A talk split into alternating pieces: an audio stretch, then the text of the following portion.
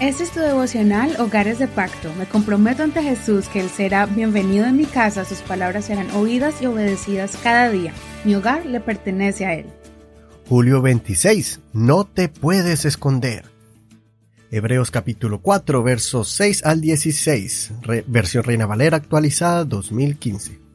Puesto que falta que algunos entren en el reposo, ya que aquellos a quienes primero les fue anunciado no entraron a causa de la desobediencia, Dios ha determinado otra vez un cierto día, diciendo por medio de David, hoy, después de tanto tiempo como ya se ha dicho, si escuchan hoy su voz, no endurezcan su corazón. Porque si Josué les hubiera dado el reposo, no se hablaría después de otro día. Por tanto, queda todavía un reposo sabático para el pueblo de Dios el que ha entrado en su reposo también ha reposado de sus obras, así como Dios de las suyas. Hagamos pues todo esfuerzo para entrar en aquel reposo, no sea que alguien caiga en el mismo ejemplo de desobediencia.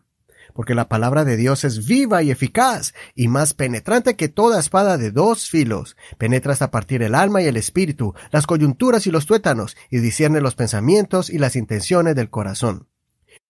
No existe cosa creada que no sea manifiesta en su presencia.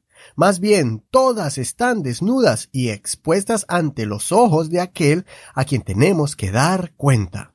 Por tanto, teniendo un gran sumo sacerdote que ha traspasado los cielos, Jesús el Hijo de Dios, retengamos nuestra confesión, porque no tenemos un sumo sacerdote que no puede compadecerse de nuestras debilidades, pues Él fue tentado en todo, igual que nosotros, pero sin pecado.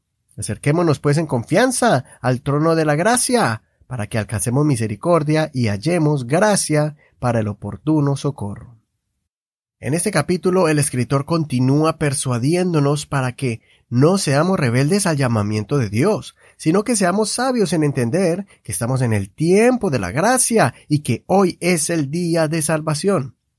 A veces posponemos el momento en que debemos entregar nuestras vidas al Señor. ¿Por qué? Porque pensamos que debemos dejar muchas cosas atrás que no le agradan a Dios. Pensamos que es con nuestras propias fuerzas. También pensamos que Dios no nos puede perdonar hasta que dejemos cosas que sabemos que no son correctas. Sigamos el consejo que aquí aprendemos. No dejes para mañana lo que puedas hacer hoy. Entrégale el control de tu vida hoy a Jesús y Él te dará el reposo para tu alma que tanto buscas y que no has encontrado en el mundo. Puedes hacerlo con confianza, porque aquí aprendemos que Jesús también fue tentado en todo.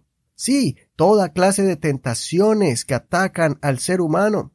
Toda debilidad que sufrimos, Jesús la sufrió, con la diferencia que Él no cayó en la tentación. Esa victoria sobre Satanás nos da el derecho de vencer toda tentación que enfrentemos. Deja que la palabra de Dios sea la que te enseñe, te corrija y te ayude a aclarar tus ideas, pensamientos y sentimientos, para que puedas vivir una vida victoriosa en Cristo Jesús. No te escondas del llamado del Señor. Si Dios mira todas las cosas, sabe todas las cosas y conoce nuestras vidas, ¿crees que podemos esconder lo que hay en nuestra mente y corazón? Más bien aceptemos que Él está llamando a hogares completos para transformarlos y usarlos para su reino, desde el más pequeño hasta el más grande, no importando la edad o lo que hayamos hecho en el pasado. Consideremos, ¿estoy dilatando el tiempo para aceptar el llamado de entregar mi vida al Señor? Soy tu amigo Eduardo Rodríguez. Que el Señor Jesús escuche tu oración y no olvides leer el capítulo completo y compartir este devocional con tus contactos en tus redes sociales.